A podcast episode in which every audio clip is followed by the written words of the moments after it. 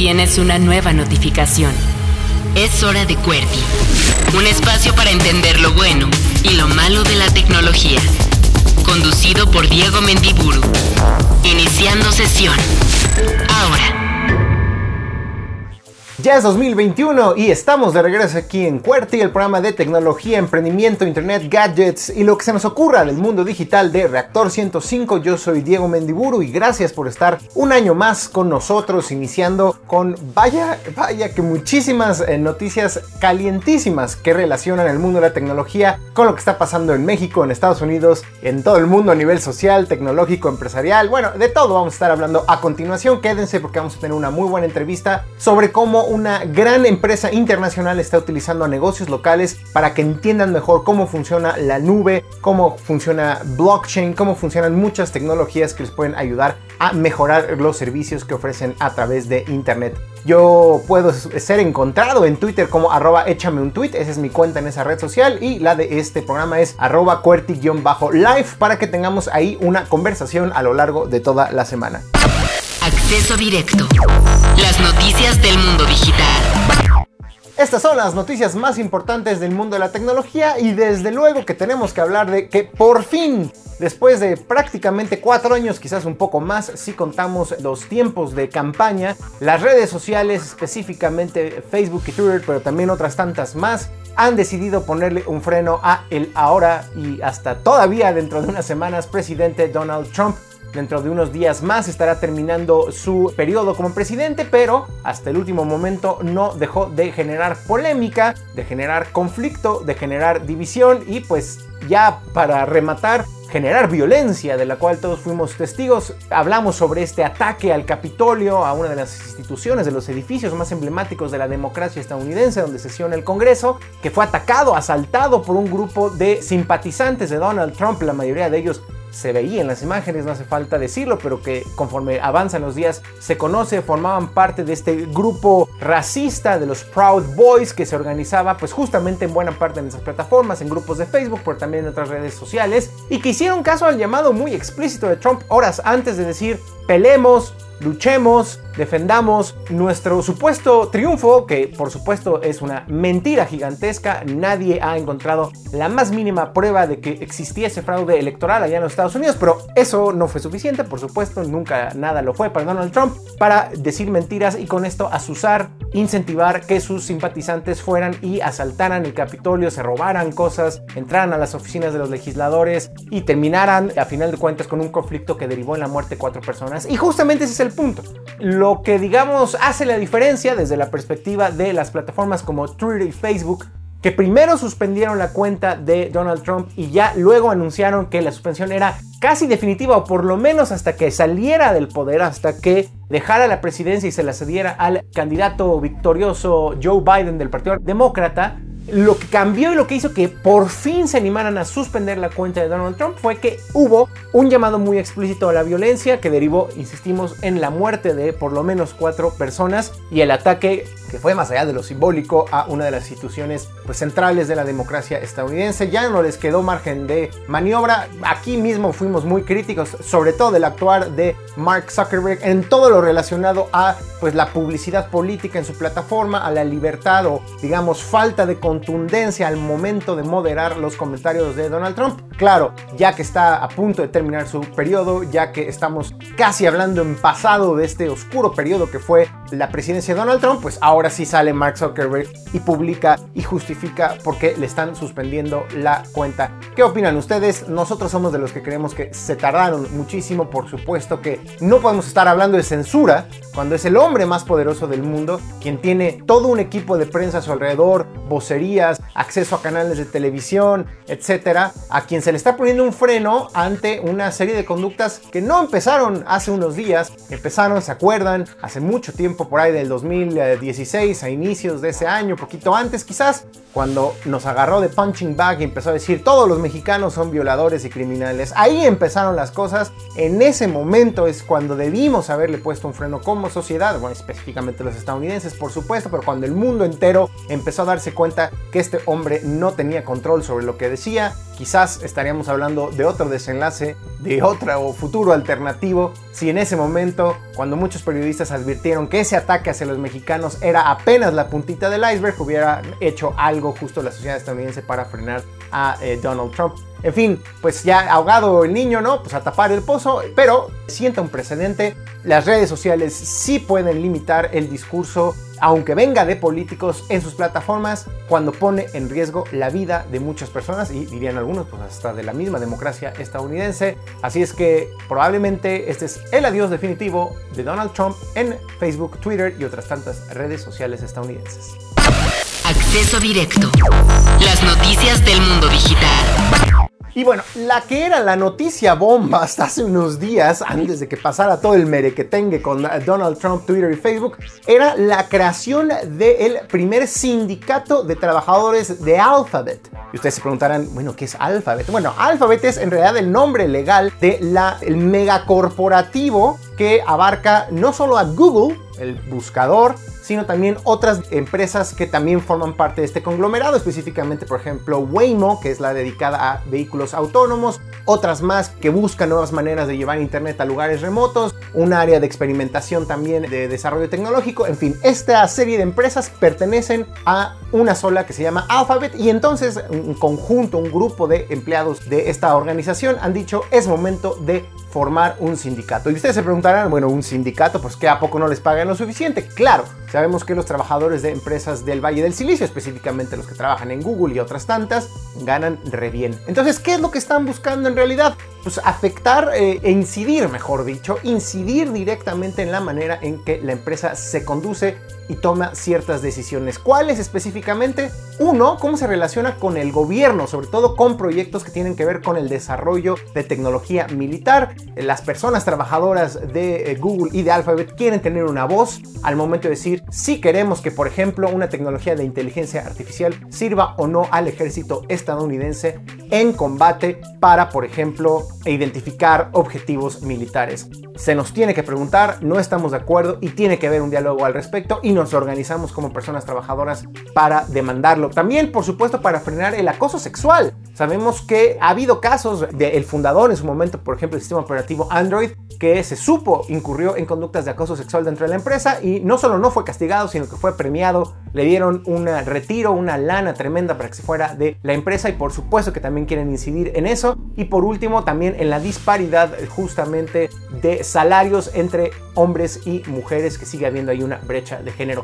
Pero lo más importante de esta noticia no es el posible impacto al interior de Google y de Alphabet que tenga la creación de este nuevo sindicato, sino el precedente que establece y el ejemplo que podría poner a otras empresas particularmente Amazon, Facebook, que también han tenido episodios de tensión enormes entre sus personas trabajadoras y sus directivas y una, por supuesto, increíble audiencia. Ahí estamos todos viendo cómo se dan estas luchas entre personas trabajadoras, fundadores y directores generales de estas empresas. También tenemos, por ejemplo, escándalos alrededor de Tesla y podría esto derivar en que, pues así como en países como México hay un sindicato de maestros o petrolero que son muy poderosos, Imagínense ustedes una articulación de sindicatos de compañías de tecnologías allá en Estados Unidos, en el área de California, de San Francisco, podría tener un peso impresionante en la elaboración de políticas públicas, pero también pues justo de la transformación de cómo operan estas empresas, no solo obedeciendo necesariamente pues lo que demandan los inversionistas o lo que estos genios locos, los Besos o los Zuckerberg o los Elon Musk quieren, sino tomando en cuenta la opinión de sus personas trabajadoras. Acceso directo. Las noticias del mundo digital. Y bueno, ya que mencionamos tangencialmente al buen Elon Musk, por supuesto que tenemos que hablar de la noticia que dio a conocer Forbes, este sitio y este editorial que como cada año pues hace una lista de las personas más ricas, más millonarias, con más lana de todo el mundo y que creen pues ni más ni menos que Elon Musk ya desbancó a Jeff Bezos, el director de Amazon, como la persona más rica de este planeta. Es muy interesante el caso de Elon Musk porque a diferencia pues de Amazon y de otras empresas, buena parte del valor de la empresa y en este caso, Elon Musk deriva no necesariamente de la cantidad, digamos, de producto que venden o de lo que facturan, como generalmente pensaríamos, claro, Apple vende millones y millones de teléfonos, ¿cómo no va a ser una empresa hiper, hiper rica y sus fundadores y sus directores también hipermillonarios? Y en el caso de Tesla no sucede todavía eso. No es que todo mundo tengamos así como un iPhone, un Tesla en nuestro estacionamiento, pero es el potencial que tiene la empresa lo que ha derivado en que pues miles de inversionistas metan su lana, le den valor a la empresa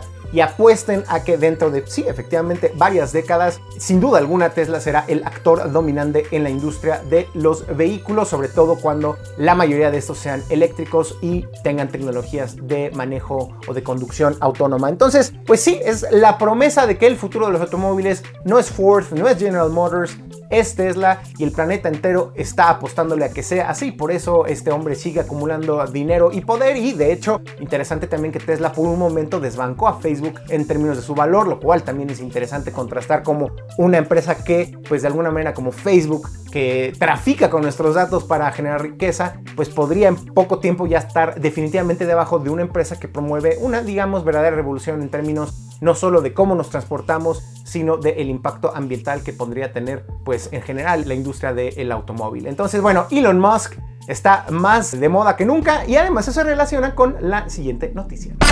Acceso directo. Las noticias del mundo digital. Pues sí, porque ni más ni menos que Elon Musk se subió al ring por si hiciera falta, siempre que huele conflicto, ahí está el compadre de Elon Musk y está invitando a la gente a que descarguen Signal. ¿Qué es Signal? Es una aplicación para teléfonos inteligentes que nos permite mandarnos mensajes de texto de manera totalmente gratuita a través de internet. ¿Les suena familiar? Pues sí, es lo mismo que hace WhatsApp. Pero ¿por qué hizo esta recomendación Elon Musk? Porque hace unos días seguramente ustedes, si usan WhatsApp cotidianamente, vieron el anuncio de que tienen una nueva política de privacidad. ¿Qué significa esto? Que nos piden permiso, autorización para que ellos puedan cambiar la manera en la que utilizan nuestros datos y nos obligan a aceptarlos o de lo contrario no podremos seguir utilizando la aplicación. ¿Por qué este cambio? Porque sabemos que hace unos años la gente de Facebook, Mark Zuckerberg, decidió comprar WhatsApp con el plan de integrar cada vez más pues todos los recursos de eh, WhatsApp en particular su capacidad de recabar datos de los usuarios con pues toda la plataforma y maquinaria que ya tiene Facebook también de lucrar con nuestra información para bombardearnos de publicidad y ganar dinero de esa manera. No es de extrañarnos entonces que hagan más explícito este cambio en su política de privacidad y que esto le ponga los pelos de punta a muchas personas, sobre todo activistas defensores de la privacidad y pues le mete ahí más leña al fuego Elon Musk que dice pues no tenemos que usar WhatsApp, usen Signal. El tema es por supuesto y les pregunto a ustedes, hay que convencer a toda la familia, la tía, la mamá, al abuelito de que se cambien a Signal porque es bien complicado luego enseñarles a usar una plataforma y por eso WhatsApp se había convertido en esta especie de navaja suiza que todos usábamos para entrar en comunicación con cualquier otra persona. Pero hay que decirlo, hay alternativas, tampoco se asusten y nos echemos por la ventana. ¿Significa que Facebook y Mark Zuckerberg van a leer lo que escribimos en nuestros chats de WhatsApp? No, se supone que lo que decimos, lo que escribimos en WhatsApp continúa siendo encriptado y no puede ser leído por Facebook, pero sí, por ejemplo, nuestra ubicación que compartimos, nuestro número telefónico, nuestro nombre de usuario, en fin, toda la información contextual, los famosos metadatos, que le pueden servir a Facebook para decir, mira, este compadre compartió su ubicación, dijo que está en este centro comercial, pues le mando un anuncio que aparezca en su Facebook o en su Instagram de unas de las tiendas que están en esa zona. En fin, pues ahí está la mezcla también de Elon Musk, WhatsApp y Facebook con estos cambios que sin duda alguna hay que comentar porque hay alternativas allá afuera. Me encantaría saber si ustedes prefieren WhatsApp o ya andan si le entran a Telegram, a Signal o alguna otra aplicación que sea alternativa. Escuchas QWERTY, una hora de tecnología, internet y emprendimiento. Descarga en curso. Recomendaciones de apps, sitios web y videojuegos. Es momento de las primeras recomendaciones del año con nuestros amigos de Blackbot, Jonathan Black y Ferrocha, a quienes les mando no solo un saludo, sino un caluroso abrazo para comenzar este año con toda la energía. ¿Cómo están, amiguitos? Hola Diego, felicidades también, bienvenidos todos a, a esta nueva temporada 2021 de QWERTY. Felices de estar por acá, Diego, después de este corte de vacaciones.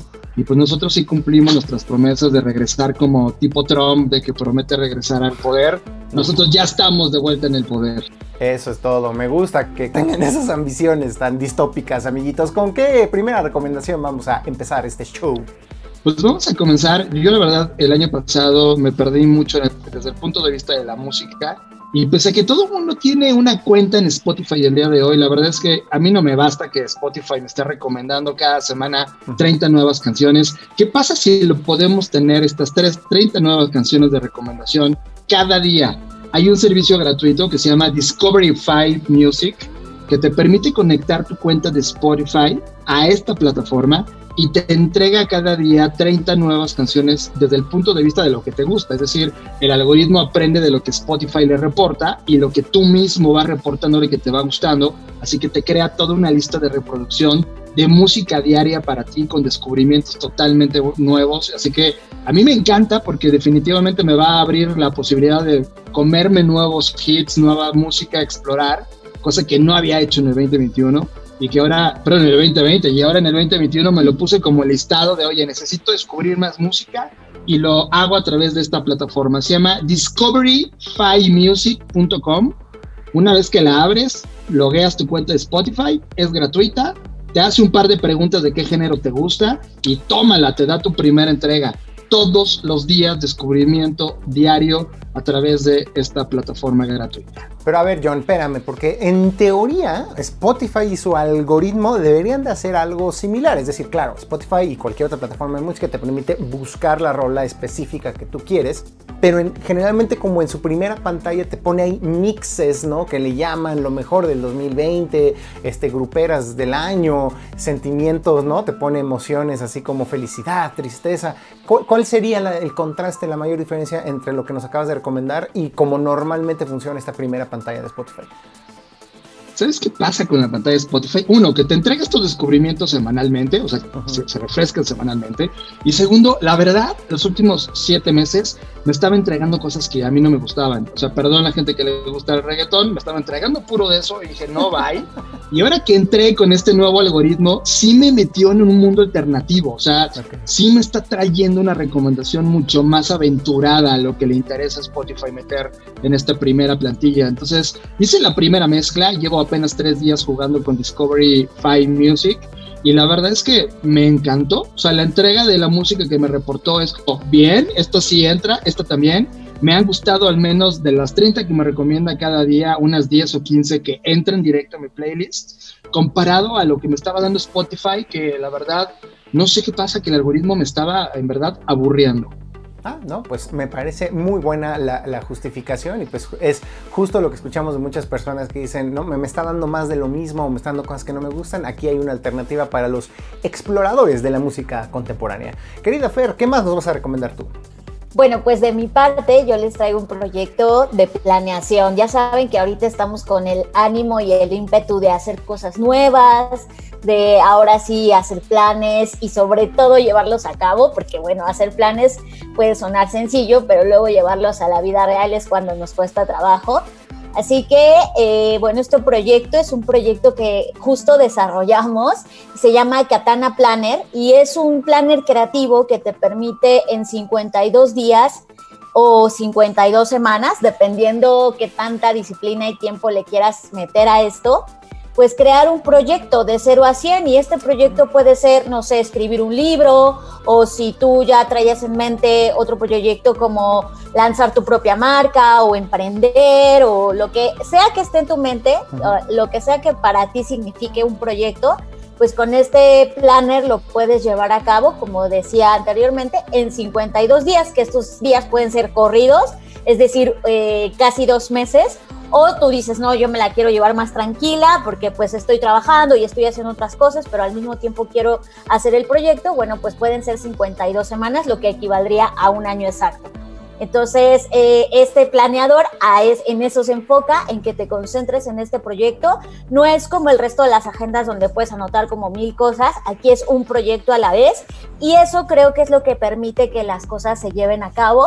Así que lo pueden descargar en katanaplanner.rocks. A ver, a ver, pero cuéntanos, Fer, porque ya me dejaste picado.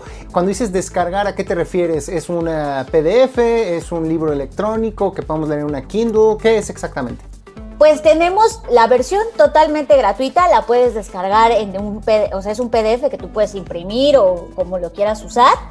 Y tenemos la versión física, que esa pues ya cuesta porque hay que imprimir hoy papel y eso, pero esa versión física también la puedes encontrar ahí en la, página, la puedes pedir y, y, ya te la enviamos a donde, a donde estés dentro de la República Mexicana que yo creo que eh, la importancia de lo que hicieron es que todos en nuestra mente decimos, este año sí voy a hacer mi libro, mi novela, mi aplicación o, algo más sencillo, ¿no? Este año sí verdaderamente me voy a dedicar a descubrir música nueva, voy a tratar de analizar 10 videojuegos, ¿no? Todos tenemos estos, en inglés dicen side projects, no sé cómo se diría en español, estos pequeños proyectitos complementarios, además de lo que nos da de comer, y que, perdón que lo ponga de manera tan filosófica, yo siento que es lo que en realidad a veces es lo que más sazón le da a nuestras vidas, encontrar esa cosa que, genuinamente nos apasiona, aunque no necesariamente nos deje dinero, si sí nos deja dinero, pues qué mejor.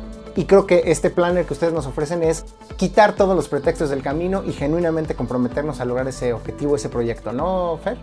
Sí, totalmente, lo describes perfecto y justo eh, se llama así la katana, esta herramienta, esta arma que tenían los samuráis y justo es eso, es como esta disciplina que tenían los samuráis de entregarse a un solo objetivo, pues justo habla de lo que mencionas, ¿no? De, oye, quítate ya los pretextos que están ahí y las complicaciones y enfócate en el proyecto que tanto te apasiona. Me encanta, me encanta, Fer. Eh, ya les estaré ahí haciendo mi pedido de mi libreta física, mi planner, eh, mi katana. Ahora sí, John, ¿con qué vamos a cerrar las recomendaciones de la semana?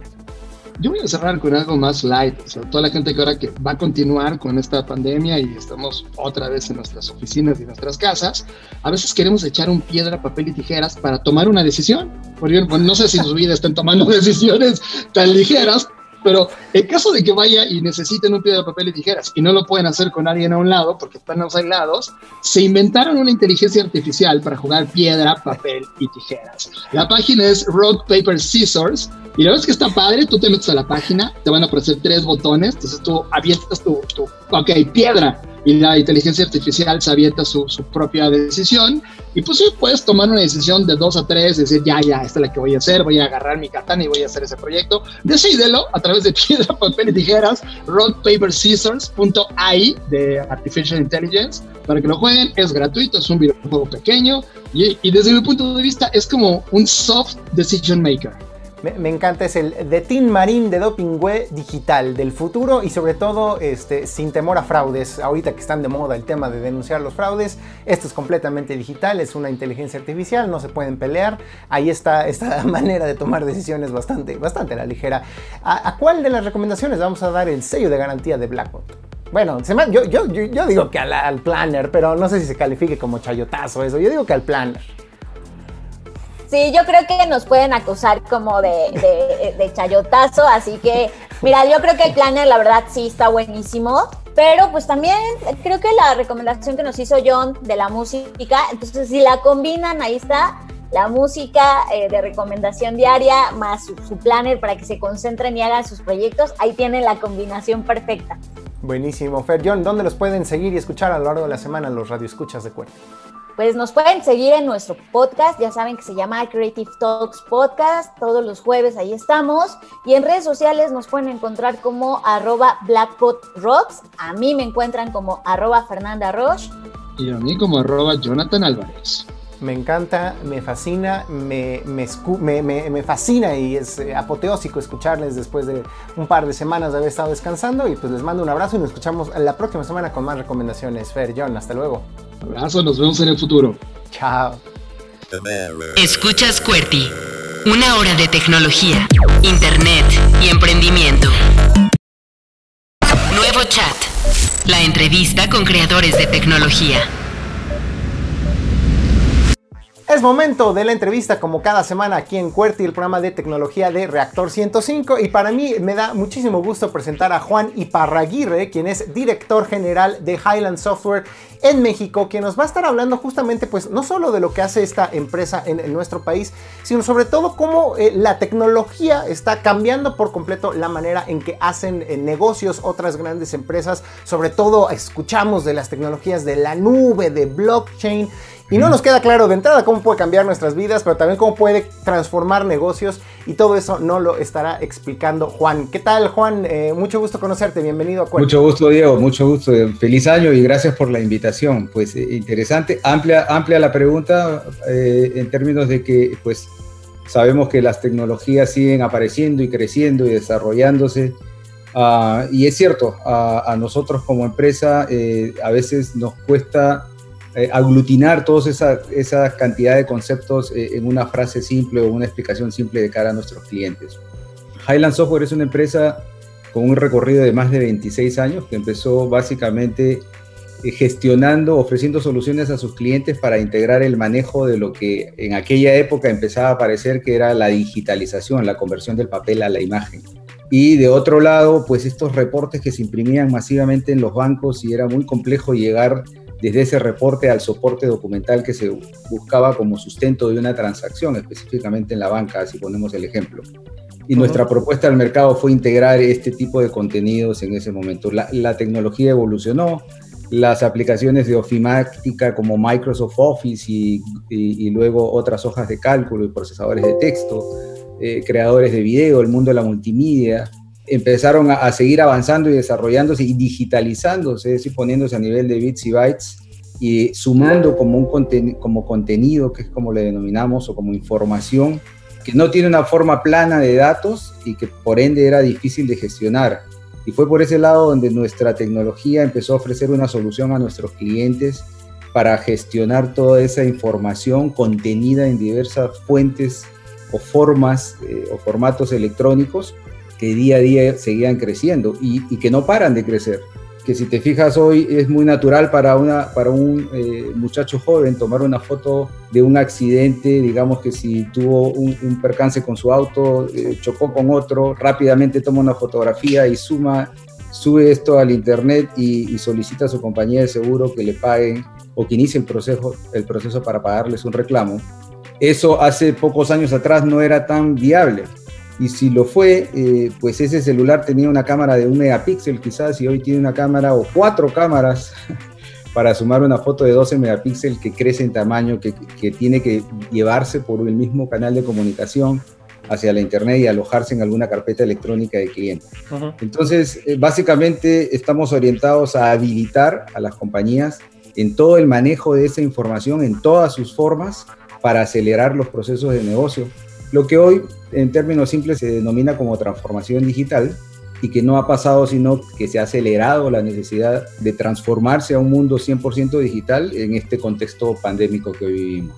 Cuéntanos Juan, eh, específicamente danos ejemplos de, ya mencionabas un poco el tema de las aseguradoras, ¿no? Y de toda la tecnología que puede ir detrás, cuando no hace mucho en realidad que, tuve un último percance automovilístico, pues llega la persona y te hacen un cuestionario en su plumita y papel y dices tú, esto está muy prehistórico, ¿no sería más fácil eh, guardar un testimonio en video, en fotografía y que esto acelerara todos los procesos, un formulario digital, que lo digitalizara todo? Cuéntanos otros ejemplos, entiendo que este es uno de cómo Highland le ayuda a empresas a digitalizarse. Sí, ah, pues ah, ah, hay muchos. Podemos, el, sector financiero siempre lleva, digamos, la vanguardia en términos de inversión en tecnología y, en este mundo en donde hoy eh, quizás muchas de las sucursales tuvieron que estar cerradas, los clientes siguen necesitando solicitar eh, productos eh, financieros, créditos, abrir cuentas, recibir sus tarjetas de créditos, eh, y si a eso contexto pandémico le agregamos las necesidades de seguridad en el manejo de la información de sus datos personales, en la validación de que la persona que la que está al frente de ese ejecutivo comercial, que ahora tiene que hacerse de forma electrónica, ah, pues hay que habilitar y facilitar eh, con la tecnología de hoy a estas entidades a hacerlo. Entonces, eh, validaciones de vida, eh, porque tengo la habilidad de tener una videoconferencia como esta, pero en el mismo momento que la estoy teniendo, hacer reconocimiento facial quizás, o, cruce con la entidad que guarda los datos de, identificación de una persona para validar eh, que, que, quien tengo adelante es quien es y que pueda yo realmente habilitarle con seguridad esa transacción, es parte de lo que hacemos, por ejemplo, en banca. Pero si nos trasladamos al, al mundo hospitalario, donde hay eh, grandes expectativas y necesidades en el mundo y se habla mucho de la interoperabilidad que quiere decir que un paciente que está lo mismo en el norte, en la frontera del país, o, en el sur, en el extremo sur, o en Puerto Vallarta, qué sé yo, eh, y, estaba de visita por allá de descanso y tiene algún incidente de salud y acude a un hospital, pues tenga acceso a la misma carpeta electrónica o a su historia clínica médica, eh, lo mismo que si estuviera en su ciudad de origen. Esto solo se puede hacer realidad cuando tenemos las tecnologías necesarias para gestionar ese contenido, que en este caso ya no es la fotografía de un auto, pero es más bien los exámenes de rayos X, los diagnósticos y todo el perfil de ese paciente que además tiene que manejarse, por supuesto, nuevamente de forma segura. Entonces, podemos traslapar el uso de esta tecnología, que básicamente es la, habilidad de manipular cualquier tipo de información que hoy día existe en forma electrónica para eh, facilitar estos procesos, ¿no? Y podemos traslaparla a cualquier ambiente. Si vamos al mundo universitario, pues estos muchachos vuelan hoy en día y todo lo quieren hacer del celular. Entonces, si quiero hacer mi matrícula para el próximo ciclo, quiero hacerlo del celular. Si quiero hacer el pago de lo que consumí en la librería, pues lo quiero hacer también de, esa, forma, ¿no?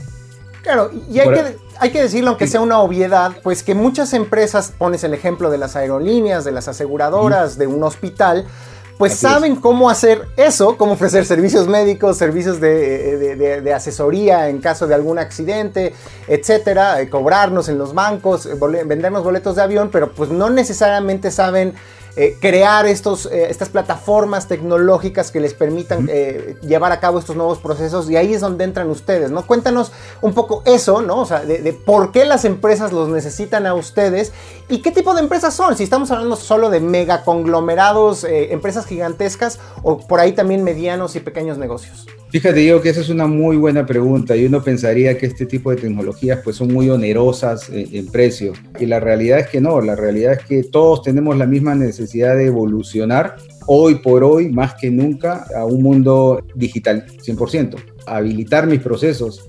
Veía yo recientemente un reporte de unos asesores financieros recomendando que piense la gente que tiene interés en invertir en stocks en mirar a estas compañías que están promoviendo todo el empuje para dejar de lado el uso del dinero en efectivo y usar más los medios de pagos modernos. Y países de Asia ya están mucho más avanzados que inclusive países de esta parte del globo, en donde la gente sale de su casa básicamente solo con el celular, sin una billetera ya que el pago del tren, que el pago hasta de las frutas en un supermercado pequeño puede hacerlo a través de un dispositivo móvil sin siquiera sacar un plástico ya para escanear o para hacer un swap de la tarjeta.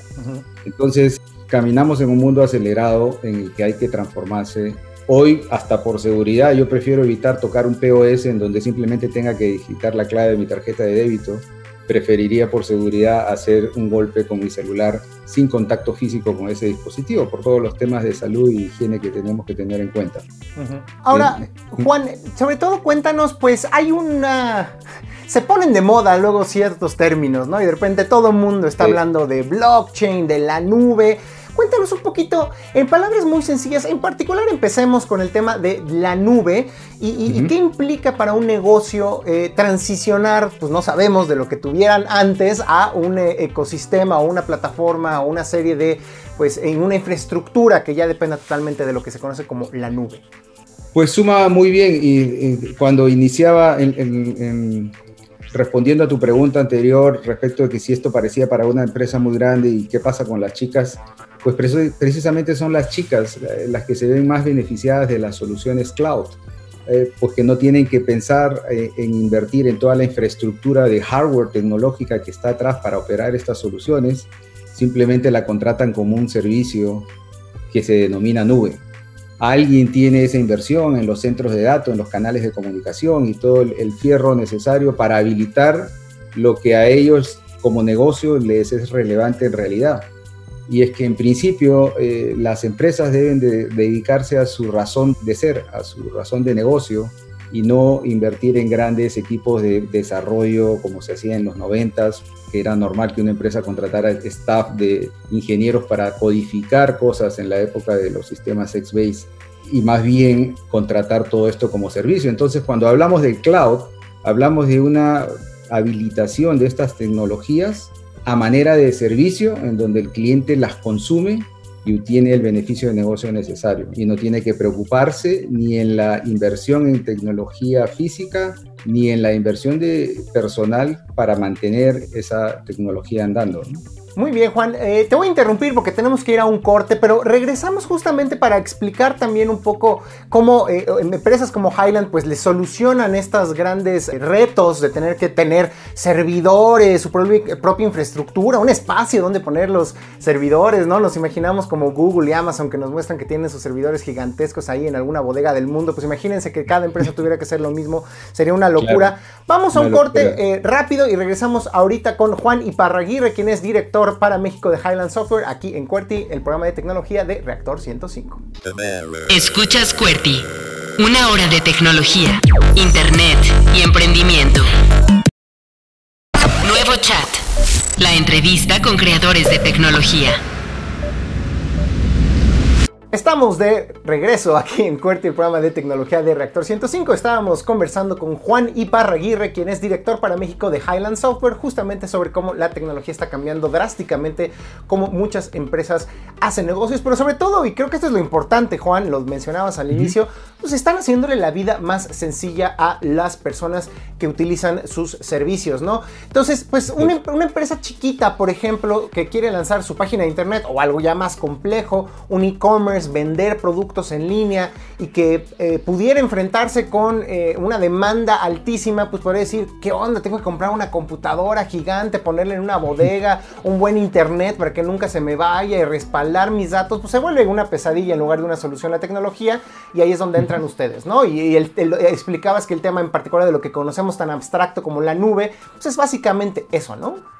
Es básicamente eso. En efecto, y no ah, en, naturaleza somos una empresa de fábrica de software y tenemos estas este bagaje de tecnología para ayudar a nuestros clientes a transformarse a un mundo digital y habilitar sus procesos de negocio de esa forma pero eh, comprendiendo que en el mercado eh, existe esa necesidad y que los clientes no van a invertir en el hardware necesario y que por ende la tendencia hoy día de la tecnología es hacia la nube, pues hemos invertido y en el caso de México tenemos ya un centro de datos administrado por nosotros mismos, por Highland, que está localizado en Querétaro, así que nuestro ofrecimiento es integral en, en esos términos, eh, no solo el, el ofrecimiento del software, sino del software en un modelo de servicios con centros de datos seguros que cumplen con todas las normatividades para gestionar ese tipo de información y las capacidades. Pero también la apertura que nuestros clientes escojan eh, a que de repente sus soluciones las quieren alojar eh, con, con, jugadores más grandes y dedicados a ese mundo, como los debes conocer, como los servicios de web de Amazon o los servicios de web de Microsoft, que son globales, evidentemente, y estrictamente dedicados a eso una pregunta, pues la verdad es que es una duda que yo tengo porque me, meto a su sitio y, nunca había entendido o nunca había visto este concepto de que ustedes se definen como proveedores mundiales de soluciones de servicios de contenido. ¿A qué te refieres con contenido o qué engloba para ustedes la palabra contenido? Contenido, como lo definía al principio, es eh, la información que está contenida en cualquier formato electrónico, cualquier formato digital, cualquier cosa que pueda guardarse hoy en día a nivel de bits y bytes, llámese un audio, una hoja de cálculo, un procesador de texto, una imagen radiográfica, todo eso hoy día es digitalizable, es transformado a nivel de bits y bytes. Eso es contenido cuando hablamos de contenido. ¿sí? Ya. Entonces, aglutinar todo eso, guardarlo y gestionarlo eh, son volúmenes inmensos de información. Hoy en nuestros centros de datos tenemos más de 9 petabytes de información de, alrededor de 1.200 clientes que trabajan con nosotros sus soluciones en la nube. Wow. Y bueno, también eh, lo que veo en el sitio es que también ofrecen soluciones móviles. ¿Se refieren esto pues justo al desarrollo de aplicaciones móviles que también puedan servirle a mejorar sus productos o servicios a otras empresas? Nuestras soluciones al automatizar procesos de negocios para nuestros clientes pues están habilitadas para hacer uso como parte de ese contexto de automatización de lo que hoy en día es lo más usado que es el dispositivo móvil, si llames un celular o una tableta o cualquier otro tipo de dispositivo que tiene movilidad, que tiene independencia, digamos, y no está atado a un PC o un escritorio. Pero entonces sí, sí, digamos, si una empresa mediana eh, les dice, oye, ayúdanme no solo con mi sitio web, no solo con mi e-commerce, pero también haciendo aplicaciones móviles, ustedes, digamos, le hacen un paquete integral para todo esto. Si bien es cierto, no desarrollamos aplicaciones móviles, ya. tenemos un cliente móvil y nos ponemos atrás de lo que el cliente ya traiga a nivel de movilidad para que esa fotografía que se tomó con el celular, como por ejemplo cuando hablábamos del accidente del auto, o hoy en día eh, si me tomo una fotografía yo para mandársela a mi médico que me está haciendo una atención en línea virtual, un doctor virtual, eh, toda esa, esa movilización de ese contenido es la que nosotros gestionamos. Ya. Y que es donde a nuestros clientes les aparecen los grandes vacíos porque muy probablemente ya tienen una herramienta móvil, muy probablemente ya tienen hoy día un, portal, un, website, un sistema como de ERP o de CRM, pero están cabos sueltos para movilizar esa información entre toda eh, esa estructura de software o, arquitectura de tecnología que tienen en casa. Y ahí es donde tienen la problemática, cómo manejo ahora todo este, este tránsito de contenido. ¿no? Claro. Dos preguntitas antes de que tengamos que despedirnos, pero que yo creo que muchos han escuchado la palabra blockchain y sabemos que tiene que ver algo con criptomonedas o que muchas criptomonedas utilizan esta tecnología pues para justamente proteger eh, y, tener certeza de a quién le pertenece o no ese dinero virtual o digital. Pero cuéntanos blockchain en general de la manera más sencilla que puedas y yo sé que puede llegar a ser un reto. Eh, ¿Qué es y cómo está siendo utilizado por muchas empresas y, y Highland ayudándoles a incorporarlo? Sí, eh, buena pregunta. blockchain básicamente se refiere a la habilidad de guardar, poniéndolo en términos simples, pedazos de información en diversos servidores en el mundo. Entonces, la idea es que yo, por ejemplo, como banco, hablando de criptomonedas, soy dueño de la moneda, de, lo que la respalda y tengo todo en mi poder. Pero imagínate que ahora rompí eso, esa información y la guardo en un servidor en la China, un pedazo, y otro servidor en Nueva Zelanda, y otro pedazo en, Chile, y otro pedazo en Estados Unidos. Está tan dispersa que es difícil luego no rearmar el original, porque me preocupé de sacar múltiples copias que además puse de forma diversa en el mundo. Por eso se llama una cadena, un blockchain, que lo he replicado en diferentes servidores. Y entonces nadie es dueño real de la información está distribuida en servidores en el mundo. Entonces se volvió una, un mecanismo tan sólido eh, en términos de seguridad que hoy, por ejemplo, nosotros usamos ese tipo de tecnología para emitir documentos seguros y, en la línea de tiempo, porque tú no sabes cómo va a evolucionar la tecnología 10 años más tarde o 20 cuando no esté aquí de repente, no sé qué va a haber. Pero la información estando distribuida de esa forma es reconstruida y recomponible y por lo tanto muy segura. Se está usando hoy día en, el mundo universitario, es un ejemplo claro, en la emisión de títulos, ah, para evitar que luego alguna persona eh, no tan ética practique medicina y tenga un cartón impreso en la calle que diga que es médico y termina causándole un problema de salud grave a un paciente eh, que inocentemente toma su servicio. No, claro, en, ese sentido la, revolución de blockchain es que se puede implementar para muchas cosas cotidianas. Tú dices la emisión de títulos universitarios, pueden ser eh, recetas médicas, pero pueden ser procesos aduanales, eh, las, escrituras de una casa o de un edificio, ¿no?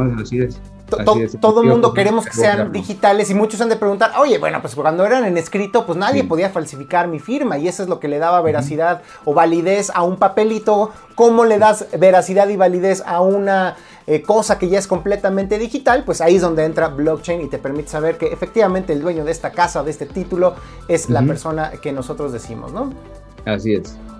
Juan, no, no quiero dejar de preguntarte, como te decía, pues eh, nos están escuchando seguramente muchos jóvenes. Y ya para ir concluyendo, pues, ¿qué decirles a los que todavía no saben qué van a estudiar y de repente escuchan que estamos inmersos en este mundo de tecnologías, donde hablamos de blockchain, de la nube, de criptomonedas? Y, digamos que pueden tener dudas sobre eh, el futuro que les depara estudiar una ingeniería o alguna em, eh, carrera relacionada con el mundo de lo digital. Digamos, qué oportunidades existen si Highland en México, en México, perdón, también está justo eh, contratando talento. Sabemos que México produce muchos ingenieros. ¿Qué les dirías a esos jóvenes sobre pues, la relevancia de profesionalizarse en algo relacionado con el mundo digital? Pues eh, eh, el mundo, el mundo se mueve, eh, evidentemente el mundo se mueve en esa dirección.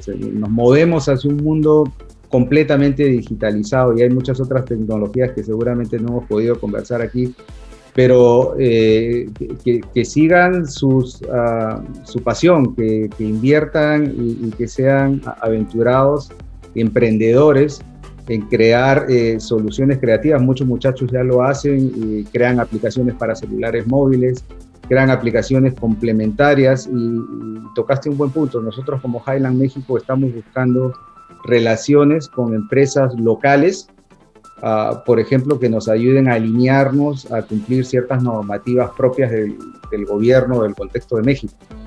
Ah, y ya tenemos algunos socios locales que nos ayudan a complementar nuestros servicios de cara a los clientes locales. Entonces, eh, la fusión de la tecnología digital con, con, el mundo mecánico, por ejemplo, la mecatrónica, la digitalización, eh, es apasionante. Entonces, hay mucho espacio hoy día, hay muchas ramas. Eh, ingenieros biomédicos, en donde cada vez más la electrónica y la digitalización de los procesos médicos o de los estudios médicos se convierte en algo clave para la atención remota. Entonces, eh, la cirugía a distancia no puede pasar si es que la tecnología no está ahí presente. Entonces, hay, hay, mucho espacio a nivel tecnológico ah, para, para explorar.